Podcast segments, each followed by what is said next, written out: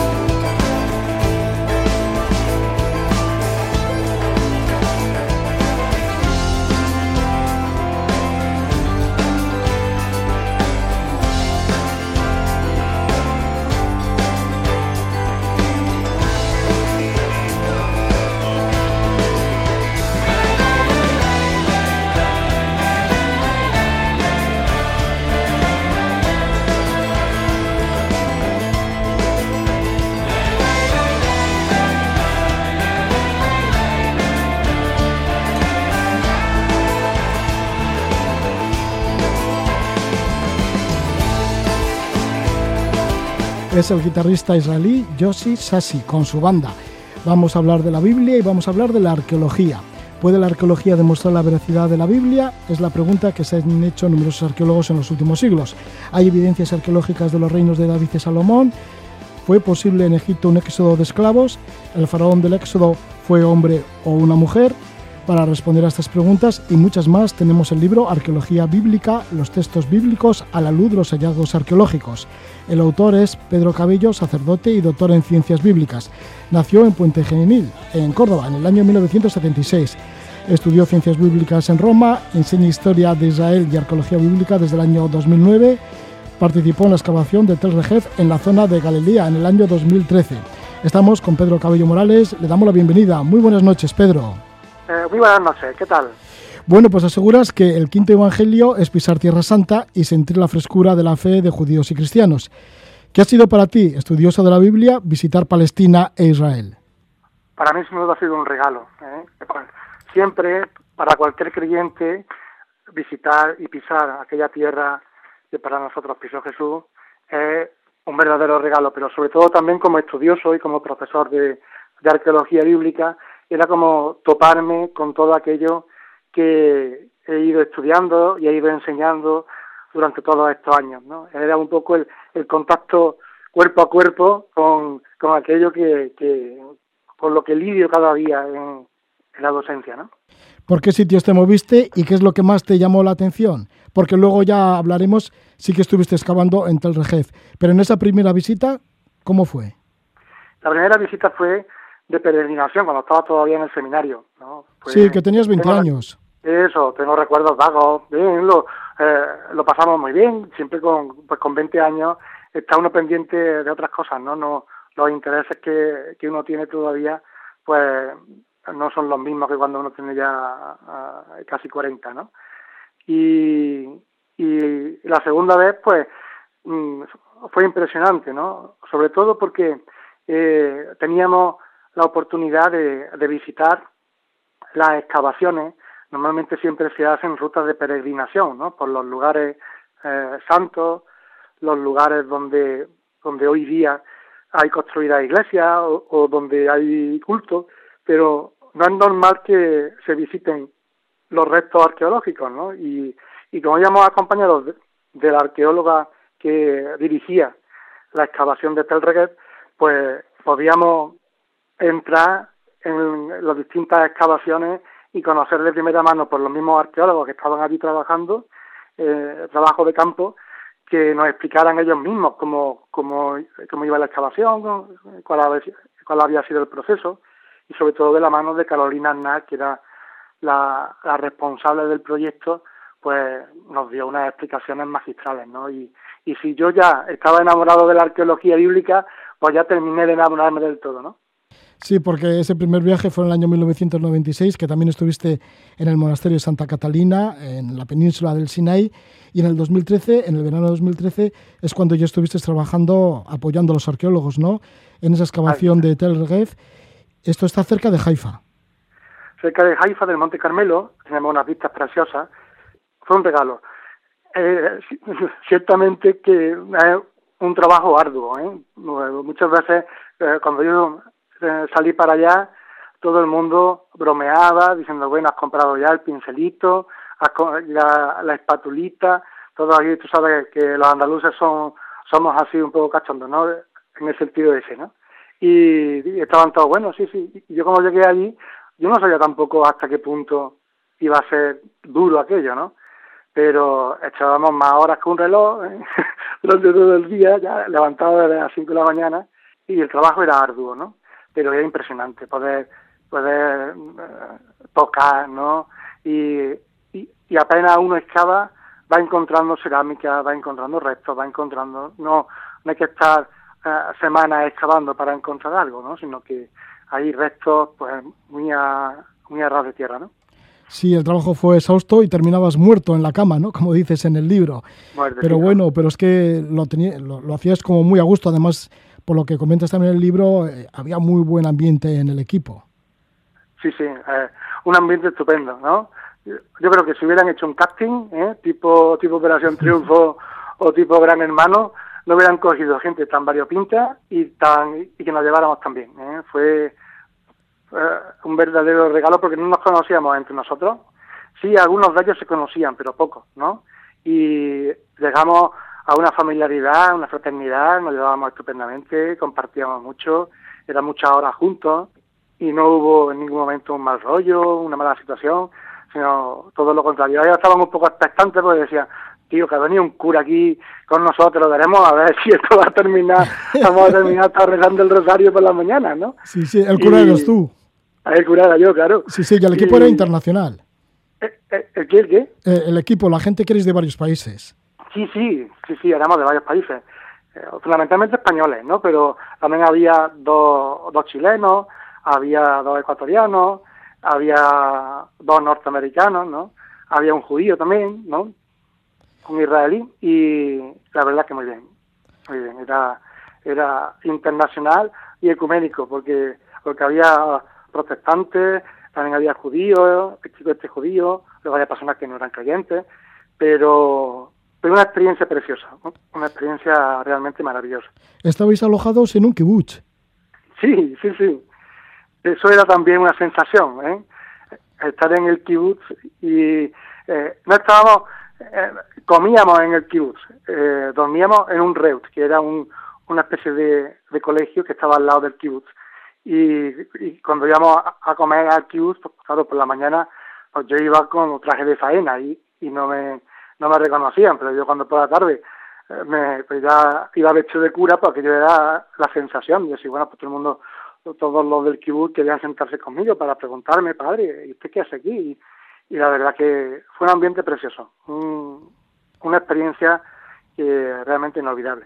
Sí, estos kibbutz, que son cooperativas, ¿no? Que los judíos lo implantaron allí, bueno, y que, que todavía continúan, lo implantaron hace sí, muchos sí, continúan, años. continúan, comen todos juntos, hay una, un- una gran nave donde todos comen, hay también un colegio donde, en un- una experiencia curiosa, ¿no? Y para ellos, el ver allí a un sacerdote danzando, pues también fue una experiencia curiosa, era allí un- una rara avis, ¿eh? un, un animal exótico, y todo el mundo decía, bueno, ¿y este qué- qué- cómo ha caído por aquí, no? Pedro, pues vamos a hablar del libro. ¿De cuándo data la relación entre la arqueología y la Biblia? Pues desde que, desde que existe la arqueología prácticamente, como, como ciencia, ¿no?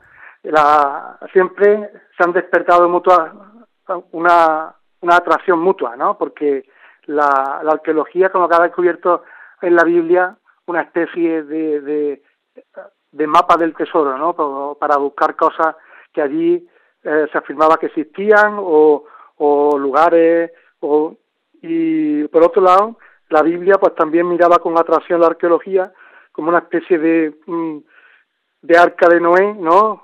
Donde salvarse en medio de tanta crítica, ¿no? De tipo intelectual, diciendo que todo eran cuentos chinos, ¿no? O que el texto bíblico no se fundamentaba en la realidad, eran simplemente mitos. Entonces, pues tanto una como otra se miraron con, con atracción desde el comienzo de la arqueología como ciencia, ¿no? Sí, Y que hubo- lo datas como a finales del siglo XVIII. Ahí está fundamentalmente, sí, sí. Y bueno, y resulta que al principio sí que hubo un matrimonio, ¿no? Entre la arqueología y la Biblia, pero luego parece que hubo un divorcio. Sí, sí, sí, porque llegaron a comprender mutuamente también que la arqueología tenía sus límites, ¿no? Y que no su, su finalidad última no era demostrar nada, sino simplemente pues, ir a, a, a, lo- a- un yacimiento o un, un asentamiento pues, para descubrir lo que lo que ese asentamiento de alguna manera podía iluminar la realidad y la Biblia pues también cayó en la cuenta pues, de que no necesitaba esa especie de, de, de, de ente que le diera la razón, ¿no? Porque eh, porque otros criticaran el contenido que, ya tenía, ¿no? Y rompieron el matrimonio, por así decir. No llegó una, a ser una ruptura total, ¿no? Siempre ha habido, es como esas parejas que rompen, pero que siguen llamándose, ¿no? Y que no acaban de, de, de olvidarse una de la otra, ¿no? Y se llama y quedan de vez en cuando, pero muchas veces quedan y hay reproches, ¿no? Bien, después de ese periodo, pues se está volviendo otra vez a un diálogo fecundo, ¿no? No a un matrimonio eh, como tal, porque no eh, se defiende hoy, por así decir, una arqueología bíblica en el sentido en el que se defendía en el siglo XIX o comienzos del XX, ¿no? Pero sí hay un diálogo fluido, un, una sana amistad entre una y otra y se reconocen mutuamente, se ayudan mutuamente y, hay buen rollo, diríamos, ¿no? En el libro recoges muchas excavaciones y muchos arqueólogos que han hecho historia dentro de esas excavaciones arqueológicas sobre temas bíblicos. ¿Cuáles son las excavaciones más importantes y qué se buscaba en estas excavaciones? Las excavaciones más importantes, sin duda, han sido las de Jerusalén. Podemos decir que, Jerusalén ha sido siempre la joya de la corona, ¿no? ¿Por qué? Porque han querido siempre encontrar Jerusalén como el lugar santo para tres religiones, ¿no? Eh, pues siempre ha sido como la joya de la corona donde todo el mundo quería excavar, pero también ha sido el lugar más problemático para excavar, ¿no? Porque primero con el Imperio Otomano, quizá el periodo más, más mm, viable para la, la, las excavaciones pues fue el periodo del protectorado británico, en el periodo de entreguerras, y luego después cuando eh, surgió el Estado de Israel. Pero claro, hay un, un pequeño bache ¿no? para los arqueólogos, y es que el lugar donde podría haber pues, una excavación más rica, por así decir, eh, de Jerusalén, es precisamente donde está la, la explanada de las mezquitas, ¿no? Es un lugar que, que es intocable, ¿no? Sí, Pero- también el muro, ¿no? De las lamentaciones. Claro, el muro de las lamentaciones, O sea que son lugares muy sagrados tanto para musulmanes como para los propios judíos. ahí está, ahí está. Y ahí no se puede tocar Y- ni una piedra, supongo. No se puede tocar, no se puede tocar. Y de hecho, los intentos que se han, que ha habido eh, en, así en, en dos o tres hitos de la historia pues, han sido eh, bastante complicados, ¿no? Y, han terminado como el Rosario de la Aurora, ¿no? Sí, porque ahí, claro, estaba el, gran templo de Jerusalén, entre otros, ¿no? Porque la propia Jerusalén, fíjate lo que se puede excavar, porque seguro que hay muchas, mucho que encontrar en Jerusalén, y muchas capas, ¿no? De, excavaciones y, muchos periodos. Y, y, ahí, claro, ahí se confunden muchas religiones. La cristiana, la judía, la musulmana. La zona más rica hoy por hoy de excavaciones en Tierra Santa, que es donde están focalizados todos los, los esfuerzos por parte de, de los judíos, de los norteamericanos, ¿no? Es la zona de, de la ciudad de David y la antigua ciudad de David, que era como una especie de, de calcetín relativamente cerca a la explanada del templo, pero eh, separada, por así decir, de los lugares que hoy por hoy son sagrados y no se pueden, ¿no? Y ese lugar que ha sido excavado también desde hace mucho tiempo sigue siendo hoy, ¿no? Pues parecía que ya estaba todo dicho, todo encontrado, todo eh, todo estudiado de la ciudad de David y siguen apareciendo restos interesantísimos en la ciudad de David, ¿no? Entonces es un poco también el lugar donde el foco de atención para Israel es muy importante porque es también el lugar del nacimiento del Estado de Israel, ¿no? Donde, donde el rey David pues tuvo su, su reino, ¿no? Para ti, ¿cuáles han sido los mejores descubrimientos, los más importantes descubrimientos, o algunos de esos descubrimientos que van apareciendo en este libro, Arqueología Bíblica? hombre, como descubrimiento de los descubrimientos, no solamente por el contenido, sino también por la, la película que giró en torno a su descubrimiento, ¿no? Sin duda fueron los, los manuscritos de Qumran, los tan traídos y llevados manuscritos de Qumran, ¿no? Simplemente por el hecho de cómo se encontraron, ¿no? Ahí cuento en el libro un poco todas las peripecias que tuvieron, primero los cabreros que se encontraron aquellas tinajas dentro de las cuevas, luego después cómo se vendieron, cómo se, ¿no? Pero más allá de toda esa película, que es más propia de, una mezcla de James Bond y Misión Imposible, pues está el contenido. El contenido de los manuscritos de Qumran son, pues, por un lado, textos bíblicos que han sido importantísimos porque los textos bíblicos más antiguos, muchos de ellos completos, eran hasta 10 siglos después, ¿no? Y eran textos prácticamente iguales, por tanto se, se demostró que la transmisión en la tradición oral era bastante eh, fiel, ¿no? Y por otro lado también pues nos permitió conocer a un grupo judío del tiempo de Jesús, que eran los esenios, que conocíamos pues, por otras fuentes, eh, Flavio José fue un poquito, pero que no teníamos apenas datos de ellos, ¿no? Y se han encontrado por una verdadera biblioteca de esta secta, ¿no? De esta secta judía, y que nos ha permitido conocer no solamente las sectas, sino también todo el pensamiento del siglo I y del tiempo de Jesús, prácticamente del judaísmo del tiempo de Jesús. Pedro, y finalmente, eh, ¿la arqueología ha dado clarificación también a muchos hechos de la Biblia o está dando? Sí, sí. La, la arqueología fundamentalmente lo que, lo que viene es a iluminar el texto bíblico con un contexto que podemos decir plausible, ¿no? Encontrar, por así decir, registros, ¿no? De algunos de los acontecimientos concretos del texto bíblico, pues yo qué sé, ¿no? Que, que se encuentre, pues por aquí pasó toda la peregrinación de esclavos semitas que salieron, no, eso no lo vamos a encontrar, ¿no? Y vamos a encontrar, yo qué sé, restos de, de, eh, de las tablas de la ley, ¿no? Pero sí la, la arqueología viene a iluminar, ¿no? El contexto plausible de muchos de los acontecimientos y muchos de los relatos que encontramos en el texto bíblico, ¿no? Hace verosímil las cosas que nos cuenta el texto bíblico, que no se preocupa tanto de esos datos históricos, aunque de hecho los ve, ¿no? No es su, su interés fundamental, ¿no? Porque el concepto de historia que ellos tienen no es el concepto de historia que tenemos nosotros, desde la ilustración, así de los hechos brutos, ¿no? Pero ciertamente la arqueología como que, que presenta un contexto que, que convierte los textos en verosímiles, ¿no? Es decir, oye, que esto no es tan estrambótico, tan extraño, tan eh, difícil que hubiera ocurrido.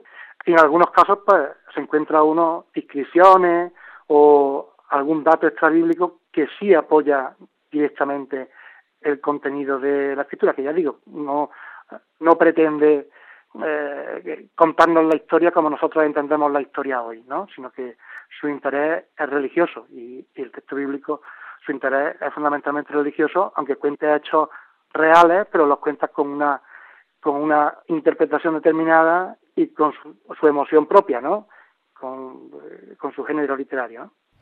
Pues ahí está este libro, Arqueología Bíblica. Estamos con su autor, Pedro Cabello Morales, que es sacerdote y doctor en ciencias bíblicas, que ha estado viajando también por Tierra Santa y ha trabajado en esa excavación del Tel Rejef en la zona de Galilea. Esto fue ya en el año 2013. Y bueno, mientras tanto, pues enseña historia de Israel y arqueología bíblica. El libro Arqueología Bíblica lo edita Almuzara. Muchísimas gracias por estar con nosotros, Pedro Cabello Morales. Muchísimas gracias y muchos saludos a todos los amigos de allí.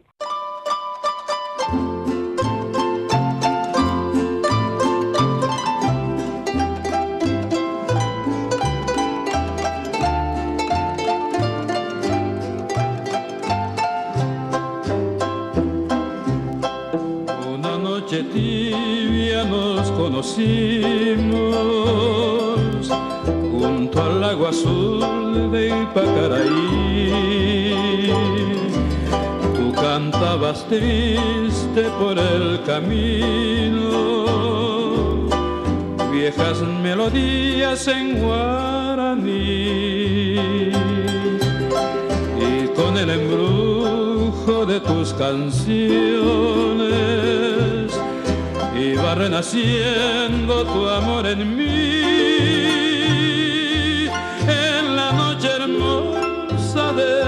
Plenilunio, de tus blancas manos sentí el calor que con sus caricias me dio el amor. Es el clásico tema, recuerdo, de Pacaraí. Lo hace el trío Guaranía nos vamos a acercar justamente hacia la zona de los guaraníes entre Bolivia y Paraguay. Por ahí actúa nuestra invitada Pilar Mateo, pero no solo allí, sino en muchos otros sitios. Ella es la creadora de la pintura que salva vidas.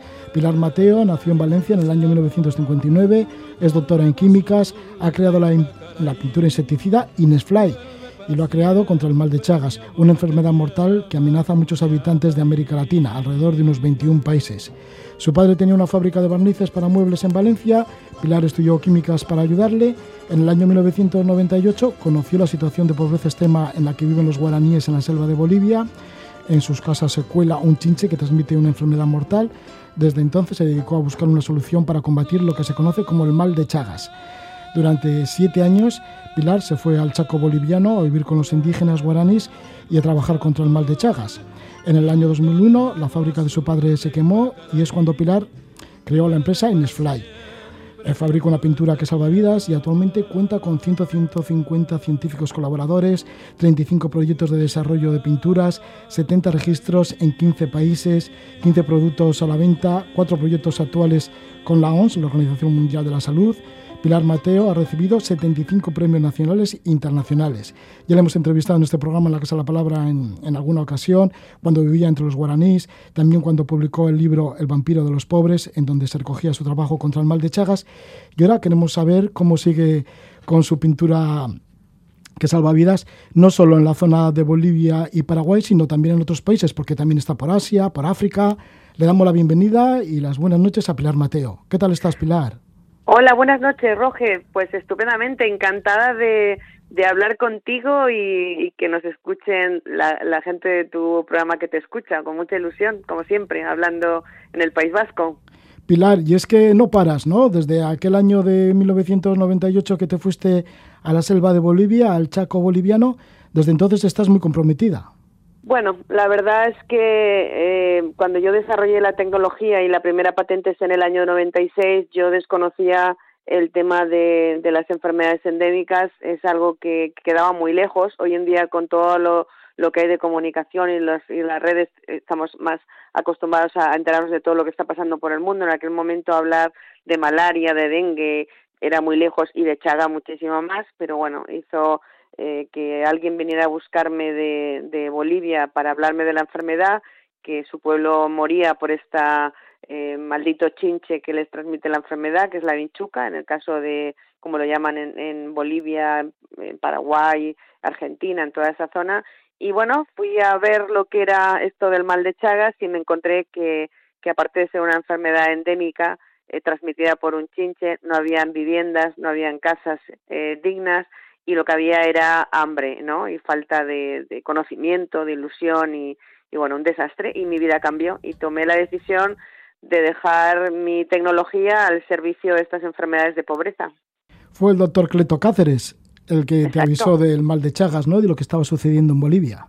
Exacto, Cleto Cáceres estaba en Valencia y una noticia de que había desarrollado una posible tecnología para combatir el chinche y estaba entonces firmando un convenio en Argentina y fue él el que había conseguido una beca de investigación en Valencia durante cuatro meses y, al leer la noticia que estando eh, aquí, que estaba en Valencia y la fábrica estaba al lado, pues me, me pidió eh, verme y, y, bueno, pues la sorpresa mía fue cuando en primera persona alguien me estaba hablando de una enfermedad que, que, que afectaba al 85% de su pueblo y entre ellos estaba él con la enfermedad de Chagas.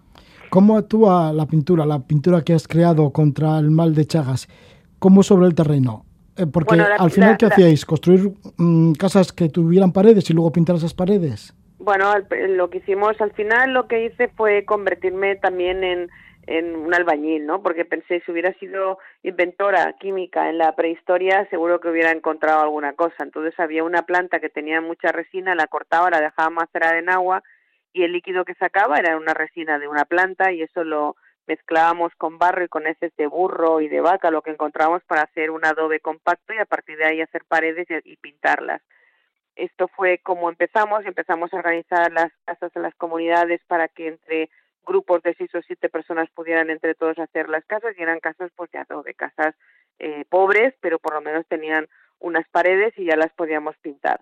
Eh, la pintura que fue la primera patente es un, lo que tiene realmente, le llaman la pintura que salva vidas porque al final este chinche es un de la familia de los triatominos que está metido dentro de las grietas de las paredes porque se entra domiciliado, está dentro de las casas. Entonces lo más fácil para controlar todo el ciclo biológico es hacer un tratamiento que, sea capaz de tener mucha persistencia donde está el propio incubando el chinche y lo que eh, se llama la pintura que salva vidas porque a mí me gusta mucho que la ciencia quede muy cercana a la gente, que la gente lo entienda. Pero realmente es una tecnología de microencapsulación polimérica.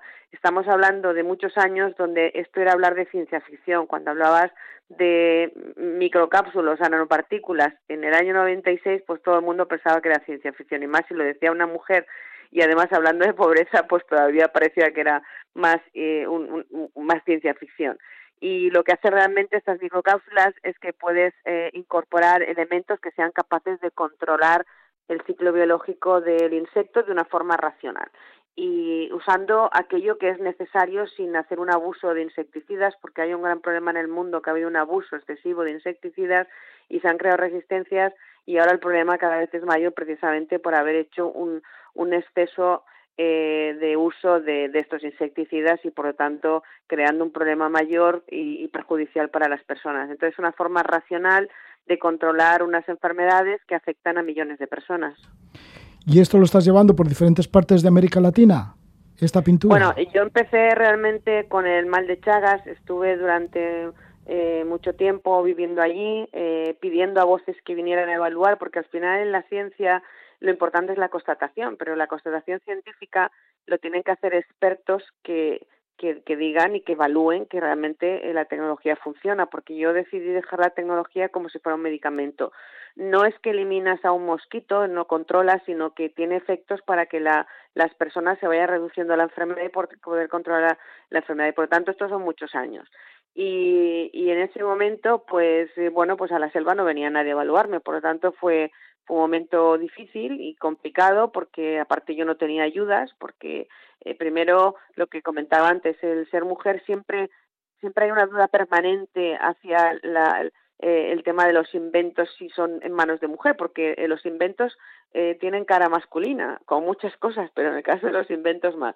Y sobre todo si te dedicas a un invento que es para ayudar a pobres y, y además eh, tu empresa eh, no tiene no tiene ningún beneficio al contrario estábamos para para cerrarla porque prácticamente viviendo allí pues no funcionaba pues no había ayudas de ningún sitio ni de ciencias ni de ONGs ni tampoco del tema del mundo empresarial. Por lo tanto fue muy difícil y fue mucho pulmón pero bueno eh, eh, llegó un momento que, que el primer científico que vino que era de Fiocruz de Brasil el doctor Carlo Pinto uno de los máximos expertos de Chagas del mundo empezó a hablar que que la tecnología era la vacuna de las casas. Empezaron a hacerse investigaciones en otras enfermedades.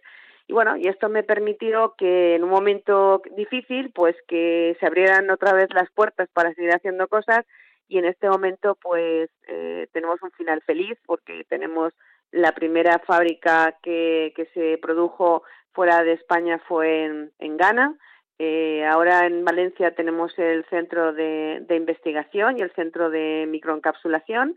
Acabamos de inaugurar una fábrica en Paraguay Estamos trabajando y produciendo ya en Ecuador, estamos en México, en Colombia con proyectos con, con la OMS. Hemos hecho un proyecto muy importante con la OMS en Bangladesh y en Nepal de lesmaniasis. Estamos a punto de inaugurar dos fábricas en, que se inauguren dos fábricas en Nigeria, que son inversores, que lo montan en nuestros países. Y ahora fíjate lo que lo que más me gusta a mí decir es que ya no solamente estamos salvando vidas, estamos generando empleo y eso es maravilloso, o sea, que hayan gente inversoras capaces de poner en sus países, porque son empresas de alta tecnología, trabajo cualificado. Al final lo que saca a la gente adelante es el conocimiento y el trabajo, ¿no? Y el trabajo digno. Y bueno, pues estoy muy contenta porque, bueno, porque ya es una realidad en que me ha costado muchísimo y en este momento pues es el momento importante de crecimiento de la tecnología y que pueda llegar a, a, muchos millones de personas. Durante estas semanas que he intentado localizarte, pues sí, justamente se ha inaugurado una planta de fabricación en Paraguay, estabas por allí por Paraguay y más recientemente acabas de llegar de India. Y es que allí que estáis combatiendo la lismaniasis es la lismaniasis que debe ser viral en varios países asiáticos. Sí, la lesmaniasis es una enfermedad que aquí en España se la conoce porque afecta a los perros, también afecta a humanos. Hay zonas endémicas por excelencia en España, como es alguna parte de, de Madrid, la parte de Fuenlabrada, en Valencia también hay una zona endémica, en Mallorca hay ciertas eh, enfermedades que afectan a humanos, pero realmente los brotes y las enfermedades, la cuantificación en personas importantes de la enfermedad es en, en Asia, principalmente Bangladesh, Nepal, India, estamos hablando de cientos de miles de personas afectadas por lesmaniasis. Pero siempre el denominador en común es exactamente lo mismo, suele afectar a la gente más pobre. El flebotomos, que es el insecto que transmite una especie de mosquito, entre mosquito y mosquita, que, eh, que, afecta a, que transmite la, la enfermedad, eh, se ha metido dentro de las casas también y, y, entonces está afectando y creando muchísimos problemas, sobre todo eh, lesmania visceral, aunque también hay mucha dérmica y, y, bueno, pues es un, muy desagradable porque son enfermedades, incluso a veces se pueden confundir con, con efectos como la leucemia, ¿no? Son enfermedades muy desagradables que hay tratamiento y, y que y que lo importante evidentemente es la prevención, que la gente, porque si la gente no tiene dinero ni para comer, pues evidentemente para tener eh, medicamentos y tratamientos posteriores es muy difícil. Por lo tanto, la prevención es fundamental. Y esto es base fundamental con el tema de, de la higiene. O sea, no nos olvidemos que, que, España en 1964 se erradicó la malaria y España en ese, en ese momento era un país pobre. Por lo tanto, que no nos digan que hay que esperar a vacunas y a medicamentos para solucionar las enfermedades. Hay que actuar, el conocimiento está ahí y hay que utilizarlo y tener y saber cómo se hizo. España era un país pobre, pero un país limpio. Y por eso es muy importante educar, en, eh, dar educación en higiene y en salud, pero de una forma muy digna. O sea, ya no, ya no, no se puede humillar más a los países del hemisferio sur diciendo pobrecitos y hay que darles, hay que, hay que actuar. Y la actuación es generando empleo, trabajando, mirándolos de igual a igual y participando en el juego global del mundo, ¿no? Y esto es así. Y ahora estamos viendo insectos, enfermedades que están viniendo, eh, que están volando y que nos están transmitiendo y que están viniendo al hemisferio norte precisamente porque no hay actuaciones claras ni, ni concretas en, en, los países donde están sufriendo y muriendo la gente de estas enfermedades. Desde Inesfly también investigáis sobre el dengue, sobre la malaria. Sí, claro, malaria estamos trabajando muchísimo en muchos países de África. De hecho, las fábricas de la de Ghana y las dos que se están montando en Nigeria, principalmente su trabajo principal es malaria, pero estamos haciendo proyectos de investigación con países como Ruanda, Uganda, Kenia. Tenemos proyectos muy, muy, muy importantes de investigación en malaria de muchos años. Eh, en dengue estamos trabajando mucho en México, Ecuador. Cada, cada continente tiene su, su problemática no principal y en el caso de América Latina el mosquito es el Aedes aegypti principalmente el transmisor tanto de dengue como de chikungunya y de zika o de mayaro y además es curioso porque fíjate que en la década de los 80 eh, estábamos hablando que empezó a hablarse del dengue en América Latina, principalmente por la zona de Chile, por el Caribe, un punto en Paraguay, y durante estos años se han gastado miles de millones en usando insecticidas y en este momento el mismo mosquito ya transmite cuatro virus diferentes, ya no transmite solo el dengue. El mismo mosquito transmite el dengue, el chikungunya, el zika y el mayaro. O sea, imagínate para qué ha servido ese mal uso y ese dinero tirando y tirando insecticidas. Han creado resistencias, el insecto quiere vivir, los virus quieren vivir y por lo tanto hay que empezar a trabajar las cosas desde una perspectiva de lo que las personas tienen que participar y saber a convivir con un enemigo que lo que tiene que estar es viviendo pero limpio, sin, sin, contagiar la enfermedad. Aquí en España tenemos ahora la presencia de mosquito tigre que ya está por todo el Mediterráneo. Ya se ha visto alguna cepa en algún sitio en el País Vasco, por cierto, pero, pero la parte importante ha sido todo el Mediterráneo, como se ha ido desplazando. Y, y es un mosquito también transmisor potencial de enfermedades como el chikungunya y, por lo tanto, afortunadamente en España tenemos eh, unas condiciones de la salud pública importante y, y, esa forma de control pues es más difícil que lleguemos a tener una, una endemia importante como hay en estos otros países. Pero sí que es verdad que el mosquito ha llegado, ha sido, ha sido mm, metido sin, sin querer, pero como se metió el, el, picudo rojo de las palmeras que vino de Egipto y, y esto es lo que es la globalización. Ahora, ¿cuál es el problema principal? La enfermedad. Y la enfermedad hay que curarla no solamente haciendo, tirando un, producto para controlar el insecto. Hay que hacer un trabajo integral entre lo que es la parte entomológica del control del, del, bicho, lo que es la parte clínica, es decir, una persona que tiene un virus pues se me tiene que meter en la cama y dejar de ser transmisor, y, y, y la parte importantísima es la educación, la educación en higiene y en salud. Y por eso creé la, la productora de cine, que sabes que también creé una productora para hacer telenovelas y educar en, en los países estos a través de, series de televisión y estamos en ello también. Joder, no paras en, el tema científico, también en el creativo y luego cuidáis en el medio ambiente. Digo, como trabajáis con productos químicos, bueno, combatiendo estos insectos. Bueno, eso es fundamental. Lo primero que hay que hacer es eh, donde lo que hay que hacer es trabajar con el raciocinio, es decir, la, eh, racionalizar las cosas. Y lo que hay que pensar es que el gran problema son las fumigaciones masivas, que es lo que ha hecho ha sido crear resistencias y hacer un abuso de insecticidas.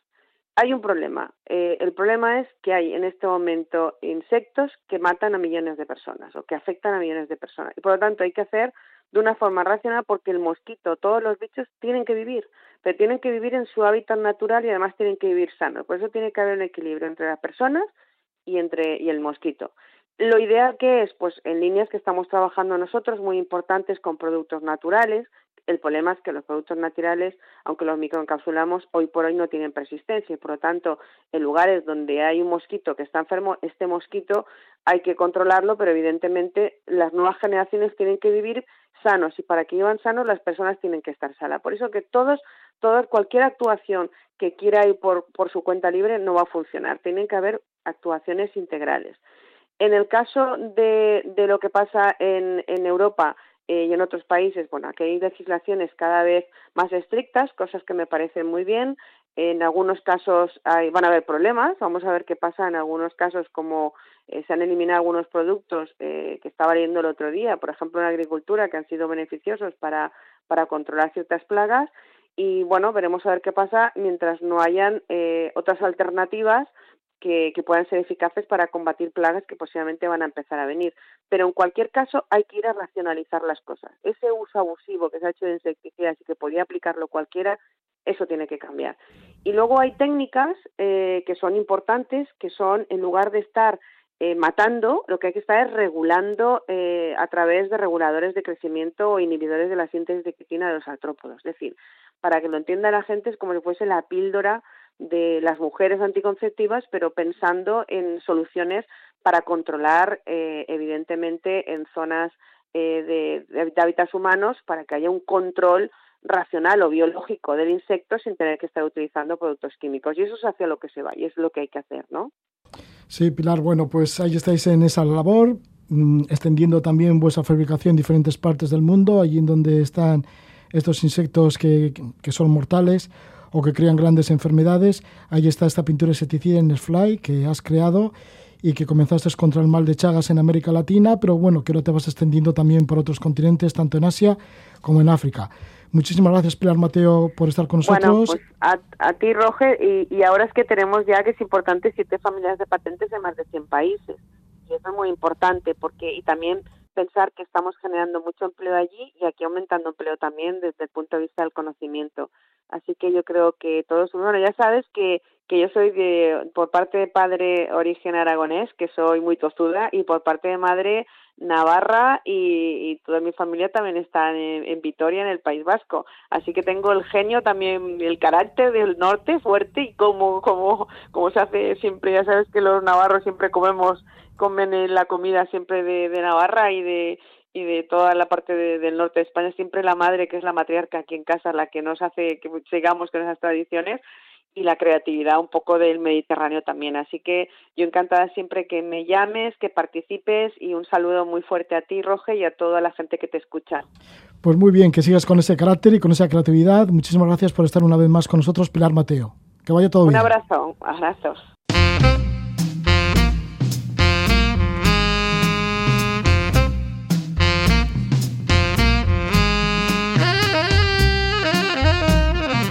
Pilar Mateo con nosotros, creadora de la pintura Salvavidas. Una entrevista que le realizamos antes de la alarma sanitaria, antes del confinamiento. La hemos guardado y por fin ya está emitida. Antes de finalizar el programa de esta noche de la Casa de la Palabra, os voy a adelantar algunos extractos de entrevistas que tenemos para Levando Anclas. Algunas entrevistas que tenemos para estas vacaciones de Semana Santa y nos vais a poder escuchar todos los días festivos, es decir, este jueves santo, también el viernes santo, el domingo y el lunes 5 de abril, siempre en horario de 10 a 12 de la noche en esta sintonía de Radio Euskadi. Por ejemplo, os adelanto un extracto de lo que vamos a escuchar de la historia de Idoya Gastón. Idoya Gastón es periodista navarra que ha viajado en solitario durante siete meses por el sudeste asiático. La experiencia ha sido tan grata que ha escrito el libro El nado de la mantarraya. Vamos a escucharle cuando ella nos cuenta cómo fue el contacto con las mantarrayas cuando estaba buceando por Indonesia y vio las mantarrayas.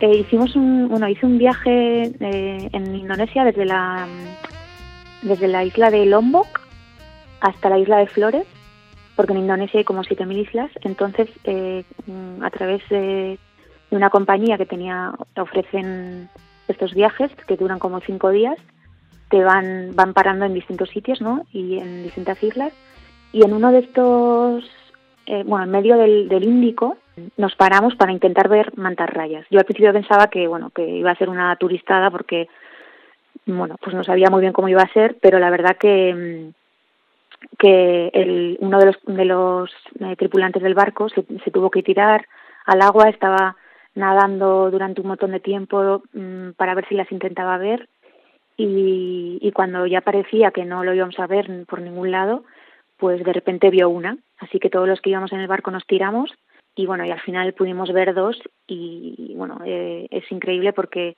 les llaman las aves del mar, son unos bichos gigantes y claro, cuando eh, el agua estaba muy, muy oscura en la superficie, también tiene que haber oleada, eh, marejada para que se vean bien.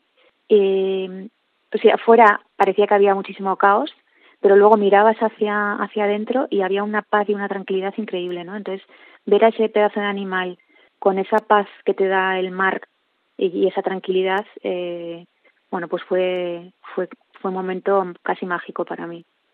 Y entonces por eso aparece la mantarraya en el título de tu libro. Sí, es para mí es como un, simbolismo del nado de, de, un animal tan grande, tan pacífico, tan tan elegante nadando y, y también pues fue un momento que para mí eh, es como si se, se condensase todo el viaje en esos momentos, ¿no? Eh, sentí muchísima paz y, y pensé que bueno que todo o sea también la suerte que había que había vivido no de estar haciendo ese viaje y, todas las experiencias que, que, había tenido durante ese viaje habían sido eh, increíbles. Entonces bueno por eso elegí ese momento para para ponerle título al libro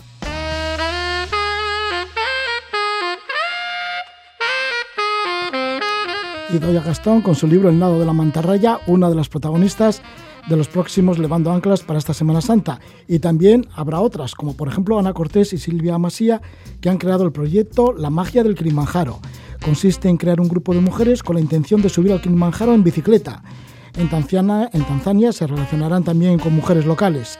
Así, Silvia nos cuenta un poquito el plan que tienen, porque además de ascender al Kilimanjaro, quieren que otras mujeres vayan haciendo un trekking y ambas, ambas expediciones, la del trekking y la de la ascensión, se juntarán. Escuchamos a Silvia Masía. Silvia, y además de intentar ascender en bicicleta hasta la cumbre del Kilimanjaro, la cumbre más elevada de todo el continente africano, además de ello, también tenéis un trekking por la ruta de Rongai. Y las que hagan el trekking de la ruta de Rongai eh, finalmente se pueden unir también a las que van a subir al Kilimanjaro. ¿Es así? Exacto, exacto, exacto, así es, así es.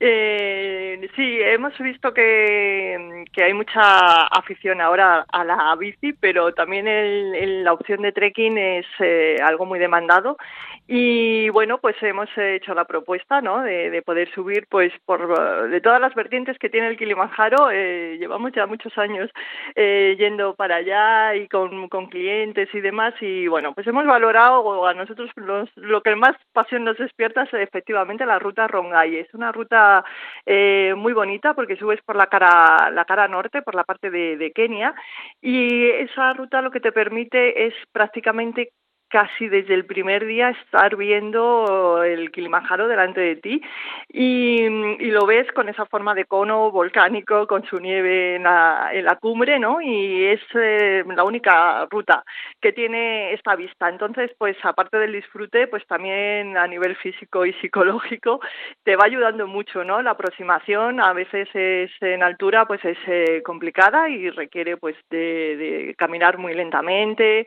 ir bien hidratado el frío, etcétera, etcétera, todas esas cosas que lleva la, alta montaña y entonces, bueno, pues siempre tener el objetivo tuyo ahí cerquita y que vas viendo cómo cada día vas más acercando más, pues es eh, muy gratificante, ¿no? Yo, vamos, eh, creo que es la mejor ruta que hay, por supuesto que sí, y luego pues también tiene la particularidad que subes por, e, por esta Rongai, pero luego bajas eh, por la ruta mm, Machame y también pues te da otra visión, ¿no? Es otro también es otro ecosistema diferente y bueno, pues parece casi que haces eh, dos viajes en uno, o sea que, que es muy muy bonito. Silvia Masía, Ana Cortés y otras mujeres preparan un grupo para subir, ascender el Kilimanjaro en bicicleta y además realizar este trekking. Nos lo contarán también en Levando Anclas durante esta Semana Santa. Y también estaremos con Óscar Cacho y Sayoa Prado, que estudian mucho los lugares a visitar, calculan hasta el último euro su presupuesto y esto les ayuda a viajar a muchas partes del mundo y con un presupuesto pues bastante adecuado a su economía. Y esta vez pues, nos van a comentar cómo se movieron por Irán. Lo hicieron en transporte público y aquí vamos a escuchar un extracto en el que comentan cómo, estuvieron por el desierto de Irán, cerca de la ciudad de Kermán, y también en la ciudad de Van, que fue destruida por un terremoto. Les escuchamos a Oscar y a Sayoa. Pues eso, eh, la fotografía podría ser un poco parecida al desierto del Colorado en Estados Unidos, con esos...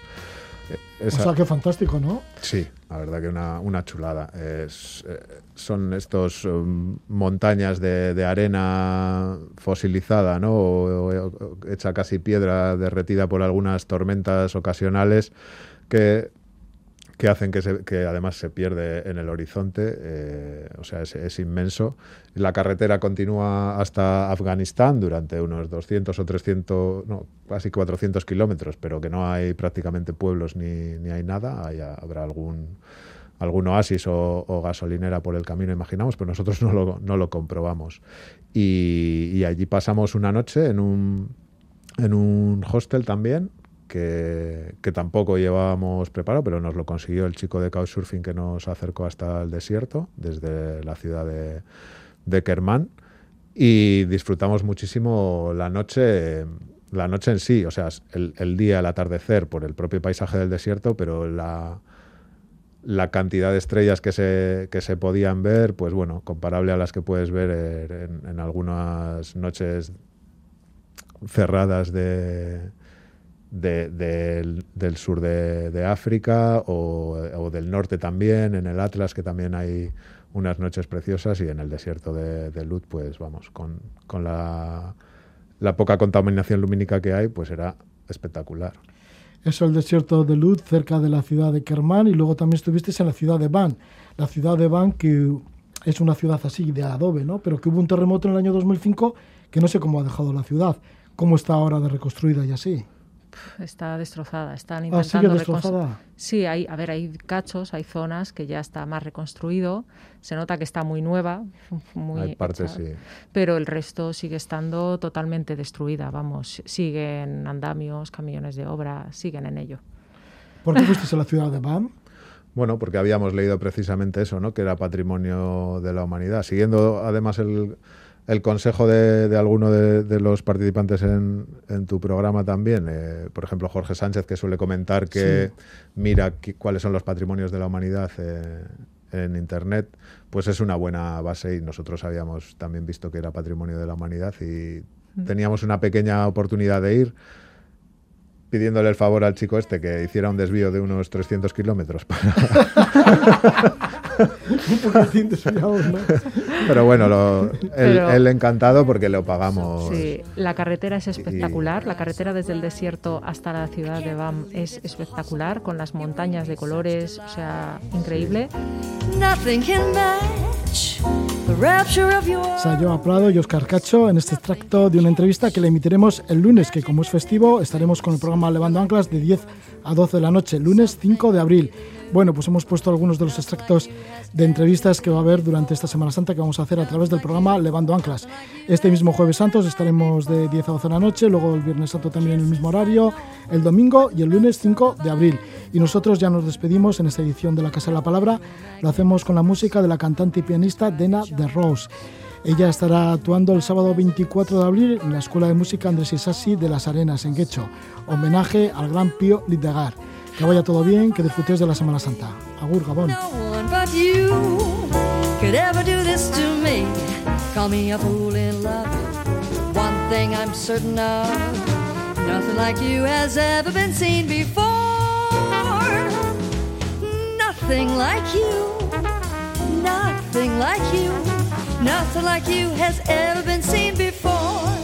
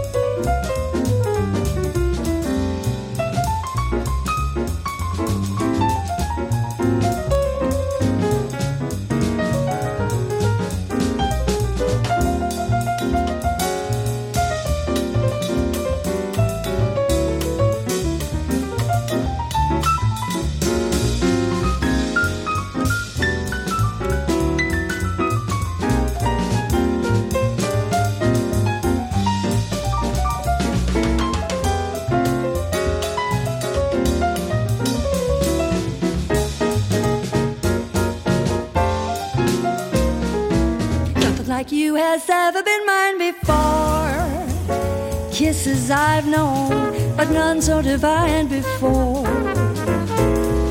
No one has your magnificence. Who can describe your charms?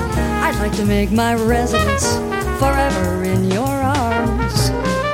I never knew how wonderful life could be. No one but you could ever do this to me. Call me a fool in love. One thing I'm certain of nothing like you has ever been seen before. Nothing like you, nothing like you, nothing like you has ever been seen. Nothing like you has ever been seen.